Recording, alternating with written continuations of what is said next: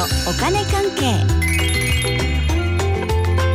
この時間はお金についていろいろな話題を教えていただきます。ファイナンシャルプランナーで社会保険労務士の川辺典子さんです。よろしくお願いします。はいよろしくお願いします。先週は年収130万円の壁の解消について教えていただきました。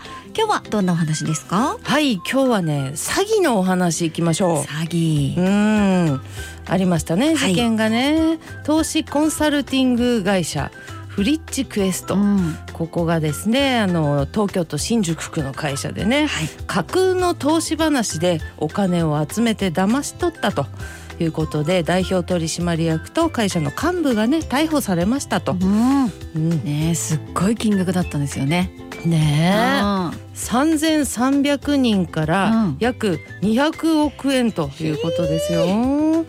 でね最近の詐欺の特徴だと思うんですけれどもええ。被害者が若い。ああねえ、で被害者のねおよそ3分の2が今回は20代から30代ですって。そうなんですもうねねこれ聞いただけでね辛いですよ。うん。で早速私のところにもまあ、今回の事件で知り合いが騙されたと。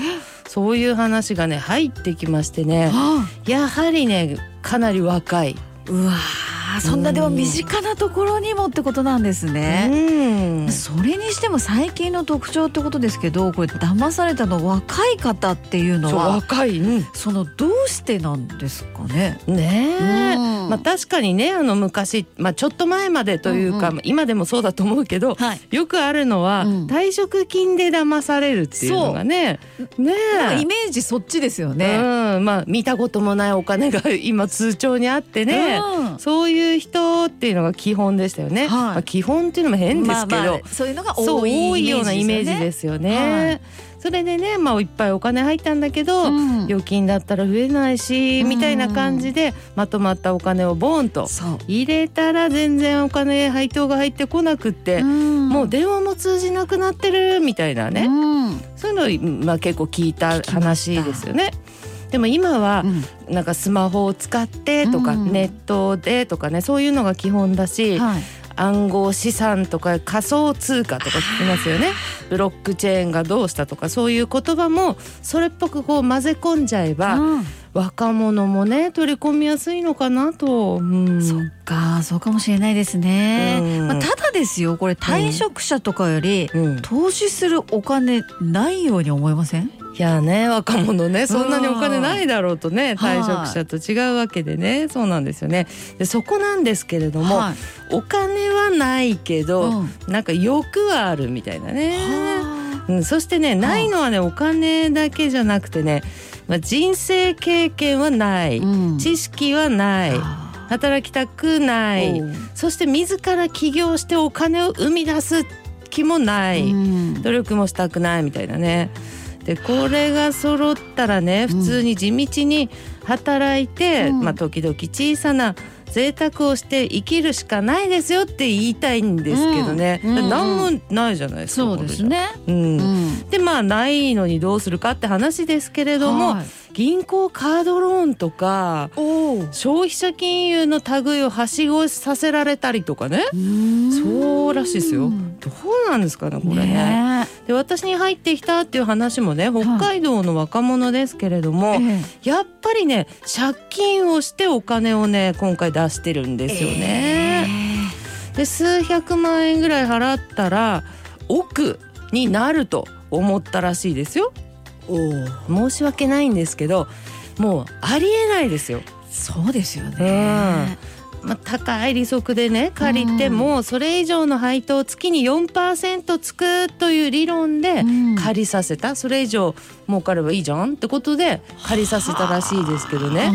それねもう99%詐欺うん。っていうかもう100%って思っていいよね。ああもうそうですよね。うんここでまず怪しいって思わないとってことですよね。うん、うんうん。だって月利4%月って月ね、月。そう、うん。それっておかしいですよ。普通年利で何パーセントって言うんですけどね。あ今定期預金が年利0.004%の時代ででこれ月利4%って年利48%ですよ。わおおかしいよね。おかしいですね。うん。イデコやニーサとかでねコツコツ積み立てながら投資をして、うん。20年後とかね、うん。それより後に最終的に年5%とか目指せたらすごいいいよねみたいなことをね言ってるのに、いうん。やだってあれですよ。投資の神様って知ってます？バフェットって人知ってます？知らない。その人でも、うん。もうそなんか50年で20%とかなんですよ。五十年で二十パー。おお。うんうんうん。すごいいいんですよ。だけどそういうこと神様でさえ。うん。バフェットさんでさえそんな感じなのにね。月4%、うん。イコール年48%っていうのはやっぱおかしいんですよ。そうですよね。うん。月四パうんー、年利四十八パうん。ー。確かにおかしい。おかしいよね。ね。うん。北海道の人なんですよね。いやそうなんですよね。ね。これね地域も関係ないですよね。ネットでねねスマホでやり取りするしね。あとね地方の人ある意味危険かもしれない。なんとなくね。東京の新宿区にオフィスがあってね。で主催者のねなんかこうイベントがあってね、うん。有名人とか来てみたいな。話でしたね。うんそんな感じで言われると地方の人は、うわなんかすごいみたいにうん。思っちゃうかもしれないよね。確かに。うんうんね私もラジオで頑張って喋ってるんですけどね シムカップ村出身の北海道在住の川辺さんじゃダメかよと。ねえこっちすごいんですよ。私の話なんか大して聞いてないんだろうね そういう人ね。お願いします。こっち聞いてください。こっちですこっちの話聞いてください。そうですよはい。ね。いやそれでね、うんまあ騙す人っていうのはもう本当に最低で最悪で、うんこれは罪を償った上でね生き方を変えていただくしかないんですけどね。いやでもね、うん騙された方ねいや本当罪はないしねズタボロのところ大変申し訳ないんですけれども考え方を変えなきゃいけないと思うんですよ。そうですね。で今回ね騙されなかった方も、うんそのね家族とかもいますしそうだ。そうちゃんと伝えてとにかく注意してほしいなと思います。本当ですね。ちょっと家族とかも心配になってきますしね。うんいやこれどうしたらいいんですかね。うんね、まずねこの非現実的な利回りだなって気づかなきゃいけないですしね。まずそこですね。そうですよね。あとね借金はい。この借金はね今回は借金の理由として冠婚葬祭だとかってなんか、うん、決めてやらせてるらしいんですけどね、借金ってねうん。本当は借りる目的っていうのがね非常に大事ではい。嘘ついたらダメなんですよ。うんうん。この理由だからってことうんで審査通ってるわけですからね。はい。うん、ダメですよね。でまともな大人とかをまともな会社がうん嘘をつかせてまで借金をさせるとか、もうありえないですから。そうですね。うんうん。そしてね今回に限らずなんですけれどもはい。大体こういうものはねなんかこう知り合いからね声が来る声かかるんですよいいね。話あるよみたいなね。そうそうそう、んだけどその知り合いの知り合いっていうのがね必ず登場しましてそしてねそのね知り合いには法則があってうん。すごい人だからって言われるんですよね。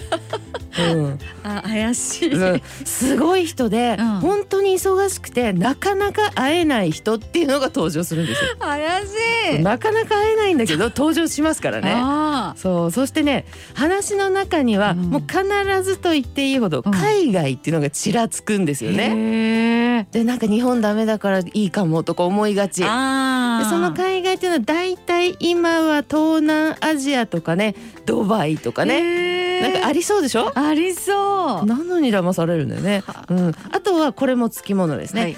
海外のそのどこだかの国の政府公認のニョロニョロとかがねなんかちょっと信用させる感じね。ちゃんとしてるっぽい。そうそうそう空気感を出してくるそうわわけですね。かんないんだけど海外だからわかんないけどみたいな。でもちゃんとしてっぽい感じ、うん。そして期間限定的な感じとかね実はもうここまでなんだよ。今日にち迫ってて。あと何人とかね。うわ。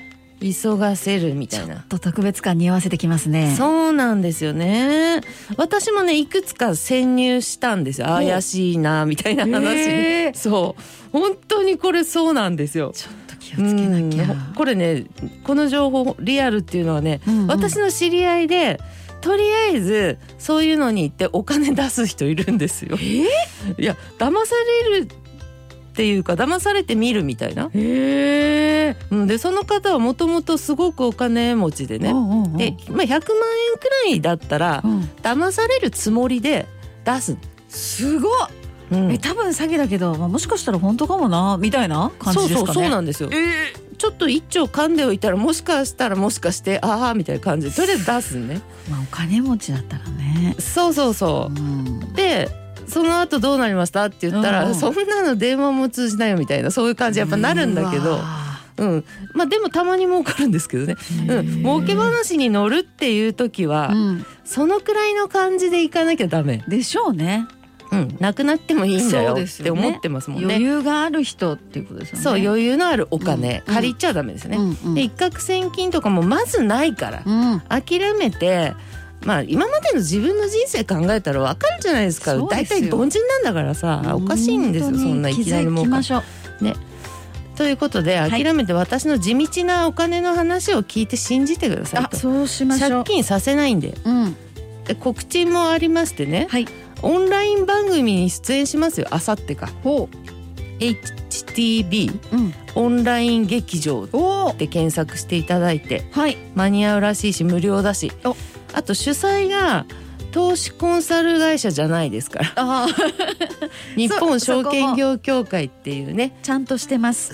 そうですこっちのお話でよろしくお願いします。はい HTB オンライン劇場で検索してください。あさってということです。ということで今日はしっかりお話を聞きました。うまい話もねしっかり皆さんこれは怪しいなっていうのをね分かる知識っていうのもしっかり持っておきましょう。ファイナンシャルプランナーで社会保険労務士の川辺典子さんありがとうございました。はいありがとうございました